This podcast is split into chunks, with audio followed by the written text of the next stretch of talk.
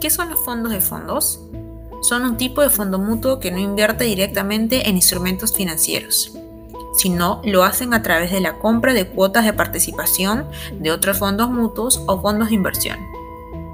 Buscan aprovechar el expertise de otros gestores en mercados en los que no se tiene un alcance directo y siempre alineados con los objetivos que persigue el fondo. ¿Cómo se elige en qué fondos se invertirá? Los fondos pasan por cuatro filtros hasta quedarse con un número reducido de fondos. Se realiza una revisión sobre la categoría de activo que se va a trabajar en términos de valorización, fundamento, sentimiento y mercado.